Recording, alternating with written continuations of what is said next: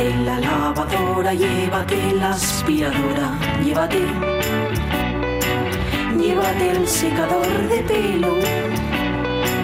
Llévate el horno, microondas, el casete, la olla express, pero la radio es mía. La radio es mía. La radio es mía. Y quédate con todo lo demás. La radio es mía. Con Pachi Poncela.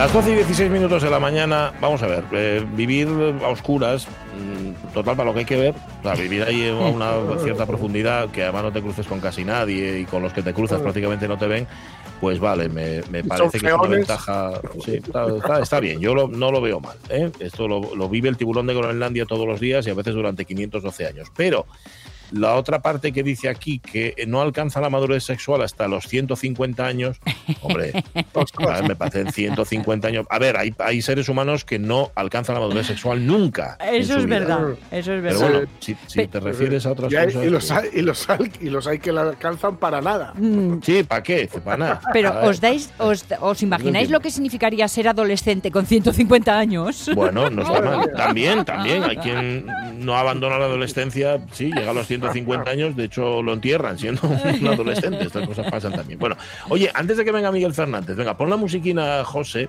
porque estábamos haciendo este ranking de animales ve- vegestorios. Sí. Habíamos empezado por la inmortal, que es la, la llamada medusa inmortal, la Turritopsis nutricula. Sí. Em, había seguido por el tiburón de Groenlandia, pero la que viene ahora tampoco está mal del todo, ¿eh? Exacto, exacto.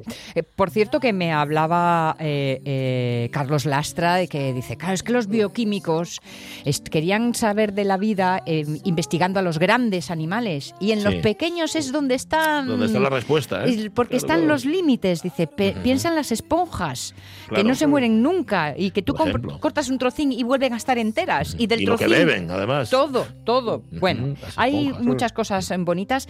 Esto de- del el tiburón este, que os decía Sí. yo, que como les comen la córnea se quedan ciegos, pero ojo, que aquí nada está hecho al azar, porque estos bichitos que les comen la córnea son brillantes, son luminescentes, atraen a la comida y el tiburón ¡ñac! se lo come. Ah, pues mira, ¿Eh? ¿no? Tiene- ve, alguna ventaja tenía que tener. Claro, ¿eh? claro. Por ese lado. Pero bueno, di tú que qué comen allá abajo. Vale, no vamos a entrar en detalles. Bien. Vale, tiburón de Groenlandia, 512 años. Siguiente. Almeja de Islandia o almeja Ming. Y esto de Ming Islandia. eh, nos da una pista porque tienen 400 años. O sea que estamos en 1622. ¿Eh? Para que 622. vayáis pensando. 622. Ya os ¿Qué digo yo que la, la esta Ming vivían, porque les da nombre. Sí, ¿no? ¿Eh? Pero al margen de eso, Sí. Bueno, yo Pues como mira, eh, te digo yo una. El Papa canoniza a Teresa de Jesús. Por Ah. Se ejemplo. convierte en Santa Teresa de Jesús, tal Vale. día como Por ejemplo, en por diciembre, ejemplo. de- por ejemplo, Sí, sí. en 1622. Esa es buena. Vale, Esa es buena. vale. Vale, Sí, venga. sí, sí, sí. A ver, o- otra, otra, por ejemplo, hacía ¿Mm? dos años que habían llegado a Plymouth los peregrinos del Mayflower, los Ah, británicos sí, del. Mayflower. Llevan Ah, dos años allá sentados o intentándolo. por lo menos. Exacto, Vale, vale, vale. empezaba un mundo de luz y de color. Los tercios vale. españoles andaban dando la vara por ahí. También, también. Es la época de la época de Pérez Reverte, su época Sí. dorada. Sí, ¿Eh? sí, sí, estaba él allí. Estaba él ahí, Sí, no señor. llevaba lanza. Sí, señor. Bueno, almeja de Islandia, Os- cu- 400 años. Esta, mm, Esta tiene ¿qué eh, sabemos? esta media de 400, pero hubo un ejemplar que vivió 507 años. Que Ah, ahí madre Estela. Eso sí, se murió, Olía rancia. se murió en manos de los científicos que la estaban examinando. Que ya Ah, tiene tela también, ¿eh? También probes. El, susto, el mayor susto llevaron ellos. Hombre va, hombre va, Digo. imagínate. O sea que, mm, Vale. bueno, ahí está. Otra, venga, una más. La ballena de Groenlandia, de la que os hablaba Ah. antes, ballena boreal, ¿Esta cuánto? 211. Va, se queda la mitad. 211. Tenéis que poneros, a ver, atención, en 1811. Bueno, perdona, pero eso está claro, que es la muerte de Jovellanos. Ah, Muerte de Jovellanos, Ah, noviembre de mira. 1811, esa, vamos, básica, Claro. fundamental. estábamos en la guerra de Sí. independencia También, y toda aquella también. movida. Sí, sí. Estábamos, un poco liados por aquí. Sí. sí. Sí. Y mientras tanto, Jane Austen publicaba Sentido y Sensibilidad. También, que es de 1811. Vale. Y esta ballena de Groenlandia, a ver, que es mamífero, eh, cuidado. Claro, es que, ojo, porque aquí hablamos en un cachu Claro. ballena, ¿eh? Que pesan entre 75 y 100 toneladas. O sea que... ¿Y sabes cómo saben la antigüedad? Porque estudiaron algunos de los arpones que llevaban clavados todavía algunas Anda. ballenas. O sea, no, no por ninguna célula suya ni Ah, nada así, sino por los arpones. No, no, no, no. Estos es que son unas, son unas ballenacas que no me extraña que con sí. arpón y todo hayan vivido. Fijaros que hasta eh, eh, mm, poco menos de la mitad de su cuerpo, un 40% de su cuerpo, es Mm. todo cabeza. Ya. Es que estos chicos cuando quieren romper el hielo es lo que Ujú. hacen. Sí. Hola. Hola, mira, ahí lo tienes metiendo la cabezuca. Sí, señor. Claro. La ballena de Groenlandia. Bueno, oye, te quedan muchos y como tú decías, como tú prometías, la mayor parte son marinos. Sí. Guárdalos y la semana que viene, el jueves que viene, seguimos contando Venga, localidades. venga, los ponemos ¿te a parece? remojo. Vale, está- eso es. Sí, porque hay un, hay un pez, hay una tortuga, hay un esturión, bueno, hay un montón. Ya, ya os lo contamos. Y, y que lo de las tortugas, eso como que lo sabíamos, ¿no? Yo que lo teníamos bastante claro que, que Sí, vive mucho. Sí. Salvo Eloína, la tortuga que tuvimos en mi casa, que la prove no vivió demasiado. Le dábamos de comer cualquier porquería y no tiene importancia. Eh, viene Edu Andés, por cierto, que ya está tendiendo él, incluso yo creo que está planchando la, la alfombra azul de los premios Princesa de Asturias, que se entregan mañana. No os podéis perder ese programa especial del tren de RPA, acordaos, a partir de la una cuando terminamos Sí. aquí, ni os podéis perder tampoco la retransmisión a través de la TPA y la RPA. Bueno, podéis estar, si no podéis estar vosotros en la alfombra. Em, hacemos una previa, vamos a hacer una previa con Edu Andés, una antesala, digamos, de los premios, pero estoy segurísimo de que la semana que viene tendrá muchísimo más que contar una vez que haya visto lo que se cuece allí en el Campo Amor. Bueno, en el Campo Amor y en el Reconquista. Antes de que llegue Edu Andés, tenemos tiempo para el sonido. Que suene Acoustic Mike.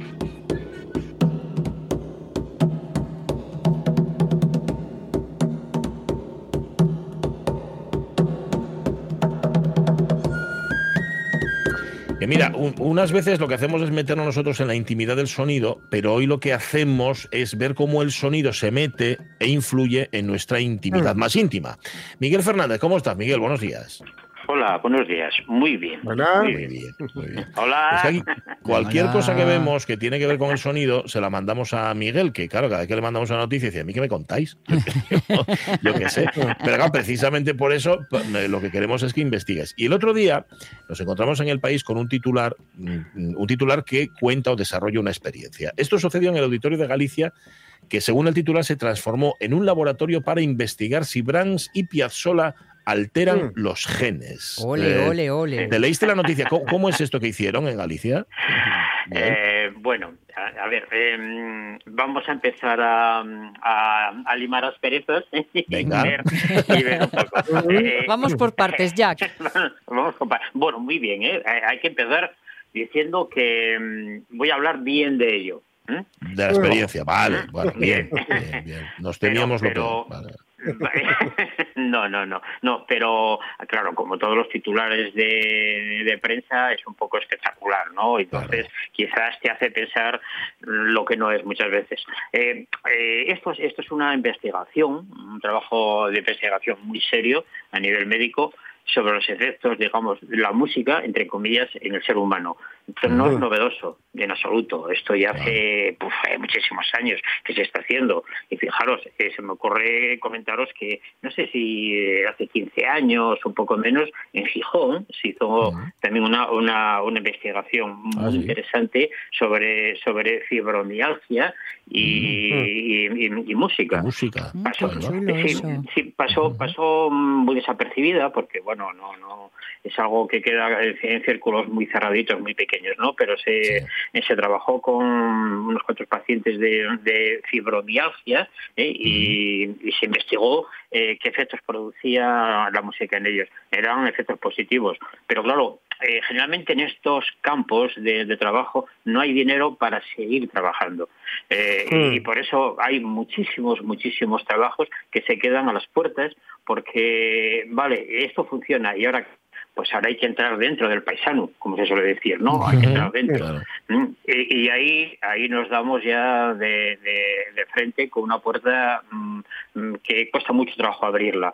Eh, saber eh, tratar de relacionar tensión arterial, eh, ritmo cardíaco, sudoración con música, de esto ya hace por lo menos 40 años que se hizo. Pero Sí, lo mismo, vale, ¿y ahora qué? Pues ahora nada. Eh, nos quedamos con ello. Pero ¿qué es lo que ocurrió ahora, eh, ahora en Galicia? Que es la parte interesante, que sí se puede entrar ahora dentro, dentro de la persona, gracias a los avances que hay en tecnología molecular. Eh. Estamos hablando continuamente del genoma, de, del ADN, del ARN, de, de toda esta historia que da un poco de miedo, y es que ahora sí se puede. Y aquí está el- la madre del cordero de ese trabajo.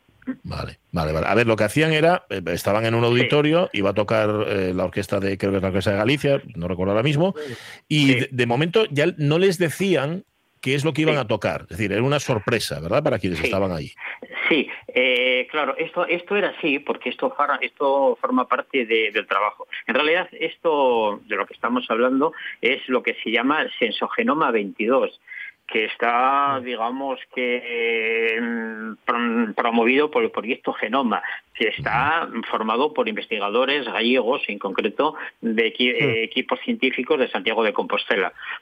Eh, que, mira, relacionaron muy bien con la Orquesta Filarmónica de Galicia, bueno, eh, eh, hay muchos políticos metidos en el tema, eh, lo cual está bien.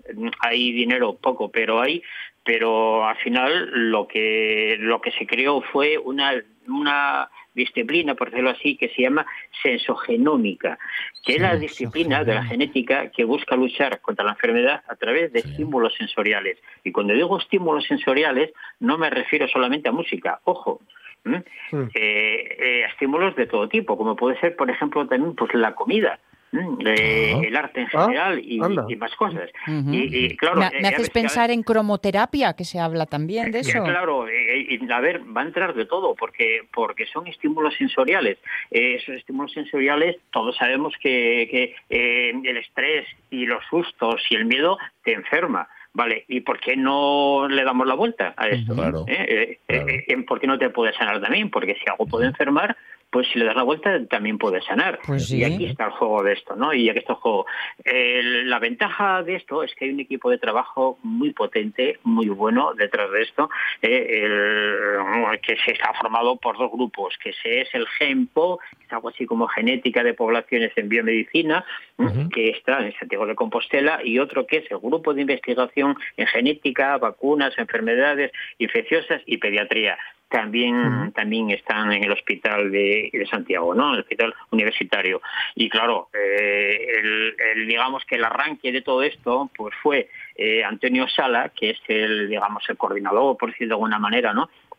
Que tiene una relación muy grande con la música. Eh, y, y, claro, siempre tiene que haber un promotor, ¿no? Un arranque. ¿Y esto por qué sale así? Bueno, pues porque nos hemos encontrado con el puente eh, entre las dos Mm. eh, disciplinas, por decirlo así. Y lo que tú decías, Pachi, que no se sabía qué es lo que se iba a tocar, forma Sí. parte del juego. ¿Eh? Porque, Ah. claro, forma parte de la sorpresa y ahí está el estímulo sensorial. ¿m? Vale. El- eh, nadie sabía que se iba a tocar y además la primera obra que, que se tocó, Ujú. fue eh, de, de- de Charles Ives, Preguntas Sí. y Respuestas, ¿no? que es una obra cortita pero muy interesante, ¿m? que es una trompeta que hace como preguntas ¿no? y, y no le responde ¿no? De, de alguna manera. Y, y, claro, montaron toda una escenografía muy interesante. Porque primero eh, esta obra eh, eh, os la mandé para escucharla un poquito después, ¿no? Mm. Esta obra primero empieza con, con la cuerda muy relajadita, o sea, muy suave, muy Está suave. sonando ya, ¿eh? Vale, Eh, Sí. me callo un poquito para que la escuchéis. Está sonando las cuerdas, A en efecto. Mira, Sí.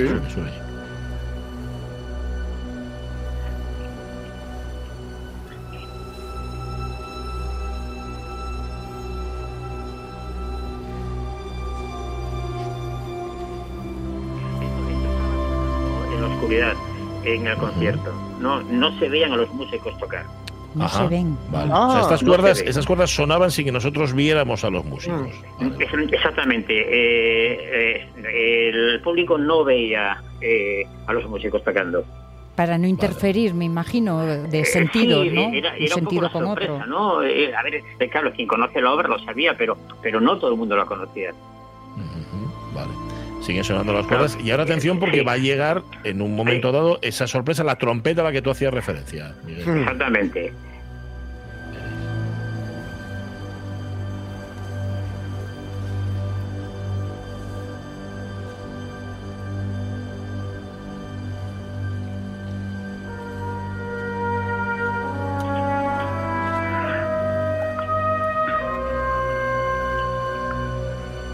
Vale, y en el momento que aparecía esta trompeta, eh, se, se iluminaba un foco sobre el trompetista y ahí aparecía ya el instrumento, ¿no?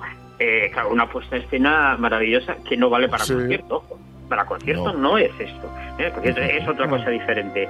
Pero aprovecharon esta obra para comenzar este experimento en donde el estímulo sensorial, fijaros, sonoro y visual, era el que ellos buscaban de alguna manera, ¿no? Eh, eh, el resto de las obras no sé qué criterios habrán sacado, pero bueno, muchas de ellas son ritmos, eh, son bailes, eh, eh, está Piazzolla también. mm, Sí. Bueno, son, son músicas muy variadas, muy cortitas, ¿eh? muy corto, porque no querían causar fatiga a la gente, porque, eh, claro, si es un, a ver, esto no funcionaría con una ópera de Wagner, por ejemplo. ¿no? Porque eh, no sería. Entonces es buscar el estímulo. Y los estímulos sabemos que en el ser humano, a nivel, a nivel psicológico, mm, duran muy poco. O sea, al momento que tienes un estímulo, al poco tiempo mm, el sentido correspondiente deja de, de responder porque ya no le interesa.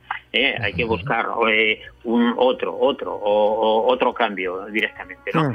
Y lo que hicieron, pues bueno, pues eh, fue tomar muestras de, de saliva y de sangre para, para analizar mm, pues ADN, eh, yo qué sé, un montón de parámetros, ARN, yo qué sé, todo lo que habían estado ahí, todo, o sea, eh, todo, todo, o sea, porque claro, a ver, cuando buscas no sabes qué es lo que tienes que buscar, o sea, tienes de todo y a partir de ahí, bueno, y ahora que tenemos todo esto, ¿qué hacemos? Bueno, pues vamos a ver qué salió. Mm, Que así es como se pide investigar algo cuando no sabes eh, Claro. hacia dónde vas. Pero está claro que es un trabajo mm, muy serio, muy potente y que, bueno, pinta muy bien, ¿eh? Eh, no sé. No, No co- como comienzo, como comienzo impactante. Y además Sí. también te digo, está muy bien elegida la obra, aunque solo sea por el título. ¿Por qué? Porque lo que está haciendo este experimento es buscar preguntas, pero no- que no, de momento no tienen respuestas. Como tú has dicho, de los datos recogidos se extraerán respuestas. De ahí que la obra de Ives vaya estupendamente bien con. Sí, sí, sí, sí, eh, sí. Además es un, es un autor conocido, pero no mucho, no, no mucho. Eh, y, y, claro, la gente que asistió al concierto, pues eran niños, eran adultos, Mm. eh, había gente en perfecto estado de salud, había gente con, con patologías de, de todo tipo y bueno, es una, es una población bastante grande para hacer la muestra. Eh, el- el- fueron fueron dos conciertos eh, fueron uno fue el 30 de septiembre y el otro Sí. el 1 de octubre eh, creo que hay algo así como unos 800 donantes de, de, de- de estos componentes, ¿no? Mm, hay, hay una página muy buena, si queréis saber de ella, que si ponéis Sí. en internet sensogenomics.com, ahí A os sale sí, todo el experimento y todo ello, ¿no? Sí. Sensogenomics. Vale, punto com. Espera, que estoy entrando en ella. Sube la música. Esta obra, además, es- se, ma- se mantiene imperturbable, por así decir, el, el- el lecho de las cuerdas. O sea, las cuerdas siguen tonando- eh, tocando esa, esa música tan armónica. La trompeta, bajo, digamos, ¿no? que es la que provoca, y luego, pues sí, aparecen lo- las maderas y tal, que se vuelven como un poco locas. Es un poco, pues eso, no encontramos respuestas a las grandes preguntas ¿no? que nos hacemos. Sería un poco la. Y ahí ha entrado, sensogenomics.com. Aquí está todo. Sí, señor. Sí, Está muy chulo sí. porque además de estos dos conciertos de público general que nos has descrito, tenían uno previo con pacientes de Alzheimer. Y Sí. supongo que ahora Sí. van a poder comparar eh, Sí, cómo sí, reacciona sí. un, cerebro tocado Sí. frente a un cerebro Claro, estándar. Bueno, yo ya, ya os comenté en su momento que, que- que mi padre, que ya sabéis, tiene- se ha enfermado de Alzheimer Sí. y no, a mí no me conoce, o no me reconoce, mejor dicho, desde hace, qué sé yo, Mm. cinco años o seis años. Pero el día de mi boda, cuando subí a cantar, Sí. me reconoció. Ah, sí, fíjate. Me reconoció, de hecho, claro. pero, pero no, me, rec- no, no de esto de eh, parece que me suena, Sí, Sí. sino de sí, sí, decirle sí. a mi madre, no, no, este es mi hijo Jorge. Este es Jorge. Pero Sí, sí, solo, solo durante ese, El momento que estuviese cantando. ese instante, cuando bajé del escenario y aquí viene el imbécil este, ¿no? ¿Quién será? ¿Quién se Se me ha puesto la carne de gallina, Jorge, de verdad. Ujú. Eh, eh, Pues sí, sí, sí, sí, así es, sí. ¿eh? así fue, vamos. Sí, fijaros, Jorge, ese, ese tema, eh, pacientes de Alzheimer y, y- música es un tema muy estudiado y muy investigado en España también. Eh, el grupo de trabajo de Vitoria trabajó mucho sobre Alzheimer y, y la clave de eso está en que la información no está en el cerebro propiamente dicho, está en el Claro. cerebelo. Eh, y El cerebelo. Mm. Claro, y, claro, eh, esta, esta, enfe- esta enfermedad lo que hace es eh, enferma al cerebro, pero no el cerebelo. Mm. Entonces, Claro. en el momento que lo activas, bueno, pues claro, que te reconoce. Ahora, cuando le pides ya coordinación o Claro, una respuesta, digamos, eh, ordenada, no, porque, porque ahí no está, ¿no? Se dan montones de casos en los que grandes intérpretes de, de instrumento que, ya que también tienen esta enfermedad mm, tocan perfectamente piezas eh, de, de memoria Ujú. porque porque eso lo tienen lo tienen como una memoria de trabajo ¿eh? Sí. como como un proceso Claro, en el claro. cerebelo Mm. ¿eh? Que, que es, es un poco el trabajo que, que hacemos eh, con, con pues pues pues con una herramienta eh, que siempre estás apretando el mismo tornillo el- la película de, de no Sí. modernos. Eh, no tienes que pensar Sí. no puedes pensar porque entonces no lo haces. Pues mira eh, haces esa tarea eh, y al final tienes una memoria muscular pues, coordinada y ya está parece algo que eres consciente de ello pero no no eres en absoluto igual que cuando conducimos hacemos 20.000 cosas ¿no? O cuando escribes a máquina, que no sabes dónde están las letras y sin embargo Ya. los dedos sí. Eh, Claro, exactamente. Y la música, fíjate, y la música, eh, si- yo siempre, yo siempre os decía que era un proceso biológico. Eh, aquí, Mm. aquí tenéis la clave de Ujú. ello. O sea, Mm. no, no, no, no estamos hablando de un proceso estético. Eh, ese, ese no es relevante ahora en este momento, por- porque no, no estamos Mm. hablando de un goce estético ni, ni del estrato exterior del cerebro, sino estamos hablando de otro mucho más interior, de una biología pura y Mm. dura, ¿no? Eh, siempre se dijo que la música era algo así como eh, lo relativo a la época, eh, al momento, al instante. Bueno, pues la Sí. música clásica europea era la, el- cuando la época del imperio, eh, tal y cual. La música ahora, que, en fin, un Mm. poco desagradable en ciertos aspectos, hace referencia a unos momentos difíciles. Sí. Eh, siempre, Mm. siempre, siempre a nivel a nivel sociológico está metida la música. Dentro de este grupo de trabajo hay unos cuantos sociólogos, ¿eh? Eh, eh, hay, hay unos cuantos, y antropólogos, no, perdón, no, perdón, antropólogos, antropólogos. Eh, aparte de cocineros, como os decía antes, eh, chefs, que también cuando hablamos de, de comida pues, parece que estamos hablando de no, eso no digas que eso es una eso es una chabacanería, una ta-". no, a ver, hay que hablar de comida porque eso socializa, o sea, precisamente Claro. los Claro, sabemos, claro. sabemos mucho de eso, ¿no? O sea, eh, que, que forma clan. Qué Mm, chabacanería yo- más rica, madre. Ya te Sí, digo. claro, a ver, mira, y eso es un tema que yo en Alemania era lo que yo echaba mucho en falta, ¿no? O sea, eh, allí no había no había grupos eh, eh, Mm. como aquí para comer, o sea, de- a ver, no digo que no se comiera, pero pero pero por ahí no iban los tiros, ¿no? Ya. Podías hacer eh, grupo con otras cosas, ¿no? Pero pero pero Pero no con la comida comer. no. No, no socializabas Entonces, para comer. Eh, Claro, entonces, y ya, y ya lo dijo Ramón Andrés también, ¿no? El cocinero, ¿no? Que, que la comida era, eh, sí, mucho cuento, Mm. que feo, que no hables de porque no sé qué, pero si no te comes te mueres, o sea, si no comes te mueres. Claro, claro, Eh, lo que ocurre es que, claro, queda feo, queda feo, pero, ah, jo, qué glotón, qué, qué, qué, qué dragón eres y tal. No, hombre, a ver, Bueno, es que No, bueno. entre comer y comer mucho hay un sitio Claro, donde claro, estar bien, ¿no? Claro. A ver, y entre comer por comer y comer por estar con alguien comiendo, son ejemplo. cosas muy diferentes. también. Sí, sí, Claro, que bueno, claro. esto me recuerda que hace mucho que no invites a comer. Em, lo echadle un sé. vistazo a la web. echadle un vistazo a la web sensogenomics.com, esa sí, investigación a medias con el Instituto de Investigación Sanitaria, el IRIS de Santiago y la Real Filarmonía de Galicia. Y si queréis echarle un vistazo, buscad en el país este artículo titulado de forma un tanto grandilocuente. Em, música, ¿cómo lo llaman? Música terapéutica, así lo llaman, y cómo el, el auditorio de Galicia se transforma en un laboratorio. Buscadlo y sabréis un poquitín más. Y de paso, escuchad eh, las preguntas y respuestas de Aves, que os vais a quedar así muy conmovidos, eso seguro.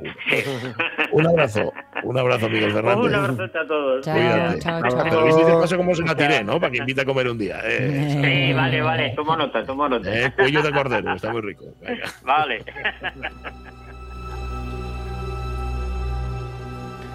una obra muy turbadora y muy, muy inquietante. Bueno, em, Sí. quiero que me dé tiempo, porque enseguida va a venir Eduardo Andés para contar algo de lo que nos habéis contado en Facebook, Hmm. una menos 20. Hoy hablamos del crimen y del castigo. Ahí vamos. Venga. Inocente, me declaro inocente. En toda mi vida no he hecho nada que merezca ningún castigo. Si acaso merezco un premio.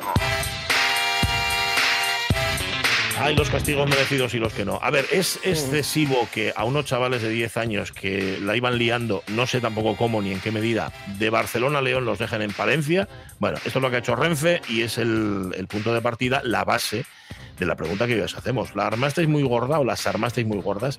Y de la que armasteis, ¿qué castigo os llevasteis? Bueno, habla Rego de las malas compañías y nos pone un vídeo donde aparecen Kim Jong-un, Donald Trump y Vladimir Putin bailando. juntos. Pues sí, eso sí que es el eje del mal y los demás son tonterías. Eh, María Sumuñiz solo me castigaron una vez, una vez, y fue cuando conté la verdad del suspenso para no ir de vacaciones al pueblo. Acordaos que María Sun lo de ir al pueblo llevaba fatal, o sea que fue por una buena cosa. ¿Qué cuenta Vero García? Fui ¿Qué algo revolvín, así que cayeronme castañazos y castigos en casa, en clase, y no sufrí ningún trauma. Aquí estoy con cierto grado de cordura, de cabreo, de reivindicación, de inconformismo. Hay que tirar para adelante. Pues sí. Dice Roberto Cañal, nun era muy rebecu de guaje. Pa- por falar en clase gané alguno, pero el que gané nun fice, eh, nun fice fue el que... non fue Namili, que eh, los correctores son tremendos. Eh, nun dixera na y cayóme una tercera imaginaria, que ya estar cuidando de los que duermen de 3 a 5 de la mañana. Nah, dice Roberto, cosas de militares. Sí, porque a día de hoy seguramente no saben ni por qué lo castigaron. Eso es así. Seguro. ¿Qué cuenta Lojar? Lojar, castigos abondo. Pero yo decía a mi abuela paterna que yo era muy excesivo. Ya, O topo la cabeza o topo el rabo. oh, perdón. Me encanta la expresión. La más gorda que armé castigado un mes sin salir de casa los fines de semana y nató por una tontería. ¿Qué fue? Aburridos como estábamos, fuimos a apañar manzanes, pero claro, la pomarada no era de ninguno de los que fuimos. Cogiónos el paisano y de la orella hasta casa. Eso. Castigo leve por tener pomes en casa y de ir a fanales. Pero Ya. que como venganza cogimos los guajes y un día que sabíamos que el paisano no estaba en casa, agarramos el carro que tenía para llevar y traer cosas a Gijón. Era un carro del que tiraba un caballo. Muy grande no era, pero sí lo suficiente y colgámoslo de una cerezal que tenía al lado de casa. Uf, No sé cómo supieron que fui yo el cabecilla, pero a partir de ahí se armó la de San Abelardo. Es que no hace falta que se sepa, son los sospechosos habituales, Lojar. Si Sí. tú estás en todes, al final te va a caer a ti. Esto, esto es como hablar en clase, siempre pillen al mismo. Sí. Em, y lo de ir a apañar manzanes teniéndoles en casa, y que les manzanas del vecino son siempre más ricas que les tuyas. O me va. Oh, pero vamos, ¿dónde va a parar? Mira, Lorenzo Linares en el viaje de estudios lo castigaron por tirar una jarra de agua por la ventana del hotel. Le cayó encima a la jefa de estudios. También, dice el juego. ¿eh? Ostras. No, hay, que tener, hay que tener puntería. Entiendo, Lorenzo, que lo que tiraste fue el agua que contenía la jarra. Eso esperamos, al menos. Porque si no. Bueno, y la última vez que lo castigaron fue la mujer cuando me metí aquí con la Ayuso. no, la última vez, no sé, porque metes todas las semanas un poquito con ella. Pepita Pérez dice que yo de pequeña era muy buena. Y Monte Pérez López dice: Recuerdo claramente el calor, la textura y el dolor en mis manos cuando recibía los fuertes palmetazos que nos daba la maestra con su regla de madera, simplemente por hablar bajito mientras hacíamos esos muelles de la caligrafía. Mm. imagen tan vívida y tan desagradable también. ¿sí? ¿Qué más? Armando Nosti. Armando, A ver. siempre estaba acojonado y entre les penes del infierno que nos contaba el cura y la Guardia Civil a caballo y con capota que iba por casa para que ellos firmaran que habían estado allí, no me movía. En la academia igual. Luego empecé a trabajar en la calzada. La cosa cambió, afortunadamente. De mayor, en el banco, tuve problemillas, pero fueron más los compañeros que me apoyaron que los que no. Ajá, Bueno, Dice está bien. Lucía Vázquez, pocos castigos, pero, atención, no se me olvida cuando en el cole por esconder un escalope en el brick de la leche. no me gustaba, decía, ni lo uno ni lo otro, pero no sé cómo hizo para meter un escalope en el brick de leche. Se chivaron y me tocó limpiar todo el comedor. Tienes que explicarnos cómo se hace, Lucía, lo de meter Toda- un escalope en un brick de leche. Todavía no tenía el nuevo tapón, ¿eh? Será eso, será eso, porque entonces igual era más fácil. Venga, y la última de todas, Gloria Camaño. Va. Nunca me castigaron en casa, no. Sí en el colegio. El primero al que fui. Cinco cursos en un aula y aprendiendo todos a la vez. Con seis años sabía los verbos y estables como, como sello a fuerza de copiar. Como qué sé yo. Como o sea, que que sé yo, a fuerza de Eh. copiar. Era tal el volumen de copias que iba acumulando, nunca estaba en terminadas para el día siguiente, que, era un que en un carnaval quedé con cuatro guajes más hasta las 7 de la tarde. Cuando llegué a casa mi madre me puso una falda de hada hecha con una cortina y un gorro de cartón verde con brillantina. Al día siguiente mandóme con fotocopias del castigo pa' clase. Muy el bien. paisano no dijo ni mu. Eso es una madre, sí, Sí, señor. Va a estar la. Nicia copiando bobades, eh, pudiendo ir a divertirse con los amigos. Está muy bien. Y mira, la última, última, vez Move. Eh, a mí, eh, eh, todos eh, en todos los yaos. En el cole, entre otros, por convertir al padre Col, el padre fundador de las dominicas, portada de la agenda escolar en punky con cresta y todo. en casa, por falsificarles notes de matemáticas. Ilusa de mí pensaba que iba a probar en algún momento. Un verano me costó. Y así, sucesivamente, hasta que más o menos, dice Move, maduré. Salí Rebeca. 12.46. Crimen y castigo. A veces excesivo el castigo para un crimen que ya me dirás tú. Fíjate qué crimen nos han contado los oyentes. Bueno, em, hay crímenes también contra la estética, pero para eso todos los jueves nos pertrechamos con, Mm. con Edu. Sí, siempre, siempre.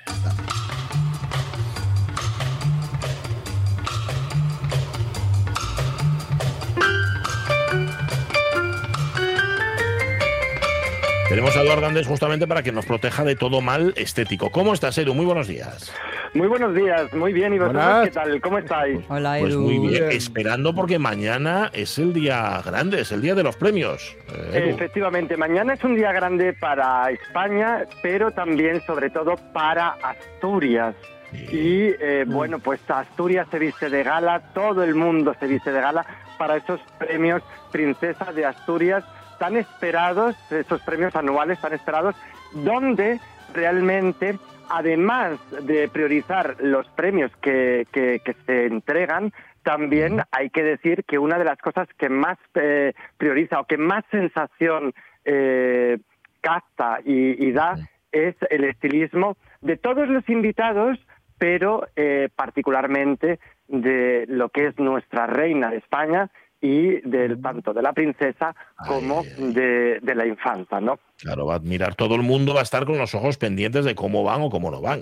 Es así. Efectivamente, efectivamente. Yo espero que lo que es, eh, vamos, que la princesa eh, de España, yo espero que ya demuestre esa internacionalización que tiene en su sangre por, por los estudios que está causando y ya nos vaya un poquito más adelante con, con esa moda, ¿no? Que es decir, Ajá. ya es verdad que ha ido dejando esa niñez eh, fuera de, de su esencia y ha ido dando paso pues esa mujercita que el día de mañana pues nos representará a todos, ¿no? Ya. Sí que es verdad Eh, eh, que... que- tú, que tú has dicho, tú has hablado aquí, perdona, Edu, más de una vez sobre la, no sé cómo decirlo, la lentitud, la calma que se están tomando en hacer ese paso de niña a mujer, como la canción de Julio Iglesias. ¿no? Sí, efectivamente, la verdad que eh, es cierto que ha habido mucha lentitud por casa, por parte de Casa Real en hacer ese mm, ese eh, cambio, no, esa transición de, de niñez a, a adolescencia, no. Quizá Edu, ahora- quizá Edu, por no separarla mucho de su hermana, y, y ahora que ya se va a estudiar fuera, ya empiezan a tener vidas independientes, ahora eso facilite esa transformación. Bueno, yo creo que hay varias cuestiones ahí flotando en el aire. Por un lado, es verdad que, que puede ser por mm, mantener más esa cercanía hacia, hacia su hermana menor, ¿no? Pero al final es verdad que eh, entre, mm, entre mm, dos eh, hijas de, rey, por decirlo así, realmente hay una que, que prevalece por encima, que, que es la futura reina de España, y la que se prepara como tal, aunque ambas reciben una educación similar por lo que pudiese pasar, que nunca se sabe, ¿no? Es decir, fijaros Inglaterra cómo ha ido pasando eh, de reyes sin saberlo, ¿no? O sea, es decir, Isabel II nunca habría pensado que fuese a ser reina y fijaros todo el tiempo que ha estado, ¿no? Pero es verdad que puede ser por mantener a su hermana más cercana, pero también porque yo creo que particularmente a la reina no le hace mucha gracia ver cómo sus hijas van saliendo del nido en este Ah, aspecto. ah, bueno, yo ah, creo que a ninguna madre, es decir, lo digo desde el punto de vista de, de- de- de madre y de padre, ¿no? Es decir, entonces es cierto esa parte que yo creo que, porque al final la reina es verdad que igual que, que va un poco eh, dirigiendo pues eh, las acciones que realizan sus hijas, eh, incluso la comida y, y su día a día, pues yo creo que también en, en su vestimenta eh, influirá bastante, ¿no? En ese sentido. Pero sí que es cierto que yo creo que ya debemos de ver a una mujercita hecha y derecha y, Sí. y- y ver ahí el reflejo de, del el futuro de, de una monarquía. Y también, por ende, yo creo que debemos de dar paso también a esa transición y a ese cambio de su hermana. Porque al final, al final ¿qué es lo que pasa? Que cuando vemos eh, esa diferencia entre la princesa de Asturias y la hermana, pues al final la hermana, sin quererlo, nos está facilitando un poco una idea muy infantiloide frente a un Mm. cuerpo que ya no es tan infantil, ¿no? En ese, en ese sentido, ¿no? Mm. Y bueno, es verdad que eh, ha- hay una cosa y hay una premisa que, que yo siempre digo, que os dije en su momento cuando el 50 aniversario de, de su cumpleaños, ¿no? De, de la reina, que Sí. es que nuestra reina yo creo que nunca se hará mayor, ¿no? Es decir, Ajá. yo creo que los años nunca van a pasar por, por la reina Leticia, no solamente por cómo se cuida físicamente, tanto en su salud como, como en su ejercicio diario y, como, y, y- y en su vestimenta, ¿no? Fijaros que hace poco hemos visto cómo eh, saltó eh, a la palestra en todos los medios de comunicación ese, ese vestido que, que El ha llevado. vestido con la espalda abierta, ¿no? Sí. Efectivamente, ese vestido con la espalda abierta que realmente, yo mm, que sepa, realmente eh, hay muy pocas eh, reinas de, de cualquier país de, de- de Europa que, que se hayan atrevido ¿no? Mm. Eh, a, a enseñar tanto la Mm. espalda en ese sentido. ¿no? Ya, ya una- enseñó abdominales, que fue sorpresa. Ujú. Efectivamente. Ujú. Ya enseñó abdominales, que fue sorpresa, pero ahora nos ha enseñado una espalda que es verdad que haya gente que le puede gustar y hay gente que no. A mí particularmente Ah. creo que, que no hay ningún problema por enseñar lo que es la espalda, porque además es tendencia completamente, pero sí que creo que era demasiado. Es decir, cuando... mm, Yo, por lo menos, como diseñador, cuando estudias la figura de, de- de- de una señora, ¿no? de una mujer, Sí. tienes que darte cuenta mm, bastante en cómo tiene, eh, en este caso, lo que son los Sí. homoplatos, ¿no? En ese sentido. Sí. Es decir, y ella tiene esa parte pues muy sacada hacia afuera, que puede Sí. parecer como unas pequeñas alitas de, de paloma, Sí, ¿no? En ese, sí. en ese sentido. Entonces, al final hay fotos que de repente se van a volver un poco en contra de ella, ¿no? Luego es verdad que, que- que está el disparo de, de las cámaras eh, y lo que recojan las cámaras, porque hay fotos en los que de repente recogen pues eh, que tiene como una espalda pues un pelín arrugada, que realmente eso no es que tenga una espalda arrugada, eso es propio del movimiento que Claro, tenemos todos, o sea, si músculo, todos de repente, claro, es el músculo y además que si realmente tú te giras hacia un lado o te giras hacia otro, Hombre. mm, lo que es tu piel eh, se Claro. gira y se, y, Se y- marca. y- Se pliega, acomoda y se va y se pliega, efectivamente, ¿no? Sobre todo si estás delgada como está ella, pues si lo hago yo, no, no existe, todos esos pliegues no existen, o si existen son de otra cosa, no son de músculo ni de piel. Pero fijaros que quitando esos pliegues, que tampoco yo le he dado mucha importancia, como han hecho otros medios y demás, porque me parece algo natural, yo sí que lo que me ha dado, eh, lo que eh, he recatado y he caído realmente es en la zona que yo le llamo puente, que es esa transición entre la cintura y los glúteos, por decirlo así. Realmente ella llevaba un vestido que estaba más ajustadín de la cuenta y realmente Sonia me va a entender perfectamente cuando ajustamos un vestido en la cintura en demasía, ¿qué pasa? Que se nos pliega hacia adentro un poquito lo que es la piel de la espalda. Entonces deja como una especie de pequeño pasillito, por decirlo así, pequeño cordoncín interior, que al final sale la sombrita y se nos queda, pues ¿por qué? Porque realmente han ajustado más de la cuenta posiblemente para mostrar esa cintura que ella ya tiene de por sí y que yo creo que no debería de tampoco eh, forzar el mostrarlo más, porque ella ya de por sí lo claro. tiene ¿no? todo en Sí, ese sentido.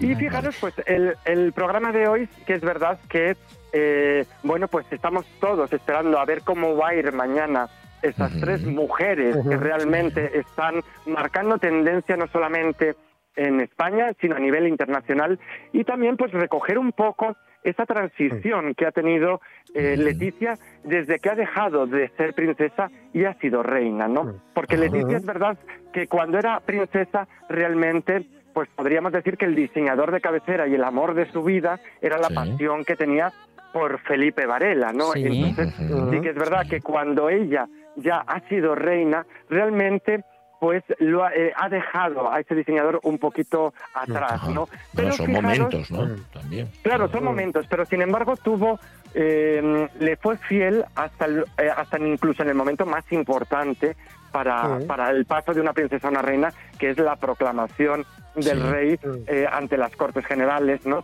Con ese magnífico traje que llevó y ese abrigo joya que lo llevaba preci- precisamente de Felipe Varela. Es decir, hay que decir que fue fiel y realmente Ujú. le hizo como el mejor guiño de todos, ¿no? En ese, en ese sentido. Pero luego fijaros cómo la reina para su diario no solamente eh, viste de grandes marcas o de marcas internacionales, sino que también viste de marcas que podríamos vestir cualquier persona de la calle, cualquier pues, es eh, verdad, sí. español, ¿no? En Acordaos, sentido, acuérdate Edu, hace poco cuando tre- entregó un premio y coincidió en el vestido con la premiada, ambas de Zara. Eh, efectivamente, efectivamente. Sí, sí, sí, que además yo creo que lo comentamos, ese momento yo creo que Sí, lo comentamos, sí. en el cual pues iban las dos vestidas y realmente, eh, pues bueno, era a ver quién lo lleva mejor en ese, en ese sentido, ¿no? Pero es verdad que la reina en su diario pues va de Zara, de Hugo Boss, de Mango y luego sí que es cierto que, bueno, pues también apuesta por, por diseñadores españoles, que aquí le, le mando yo un, un saludo Ay, A, a su majestad y, y espero que pronto pueda llevar un, un vestido. ay. Vamos, espero, yo y todos los españoles, majestad, esperan que lleve usted un vestido de Eduardo Andés muy prontito.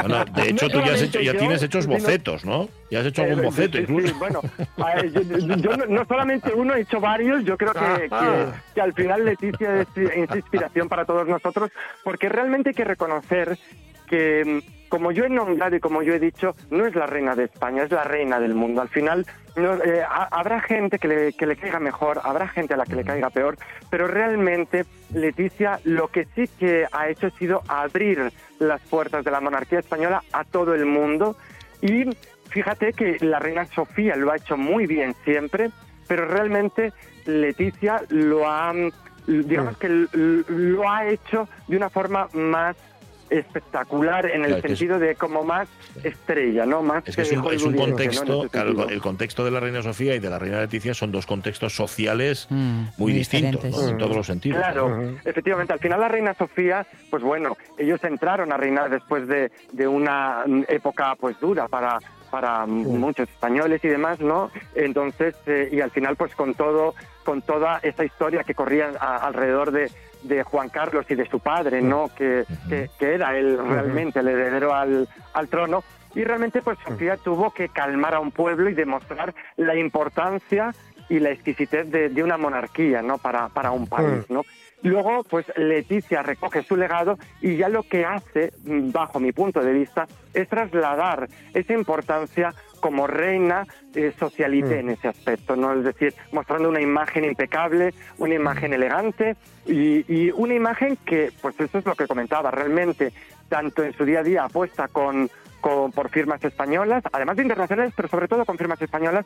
Y luego es verdad que también en su armario pues está mucho en lo que es el, el cuidar el medio ambiente y, y- y- el, producto, digamos, reciclado, ¿no? Claro. De hecho, fijaros...